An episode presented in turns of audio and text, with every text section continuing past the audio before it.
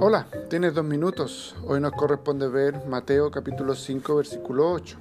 Bienaventurados los limpios de corazón porque ellos verán a Dios.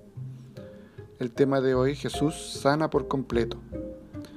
Mercedes pertenece a una iglesia que prohíbe el uso de pantalones, lápiz labial y pelo corto.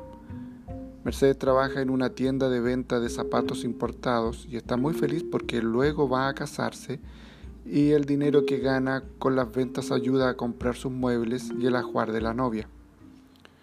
Quien compra zapatos sabe muy bien que dentro de la tienda es una locura.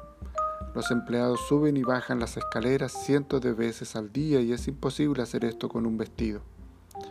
Mercedes necesita usar pantalones, lo que la iglesia prohíbe. Mercedes sigue con su trabajo, pero un día algunos hermanos llegan a la tienda, miran a la joven con su pantalón lo cuentan al pastor y Mercedes es expulsada de la iglesia. Es terrible pensar que en el siglo XXI hay supuestos líderes religiosos que juzgan el grado de la espiritualidad de una persona basada en la ropa que lleva puesta. Normalmente, miembros de las iglesias pentecostales ya sufren discriminación de la sociedad por usar vestidos y pelo largo, y ahora también sufren persecución dentro de las mismas. Necesitamos leer más la Biblia, principalmente el Sermón del Monte donde Jesús subraya, dichosos los de corazón limpio, porque verán a Dios.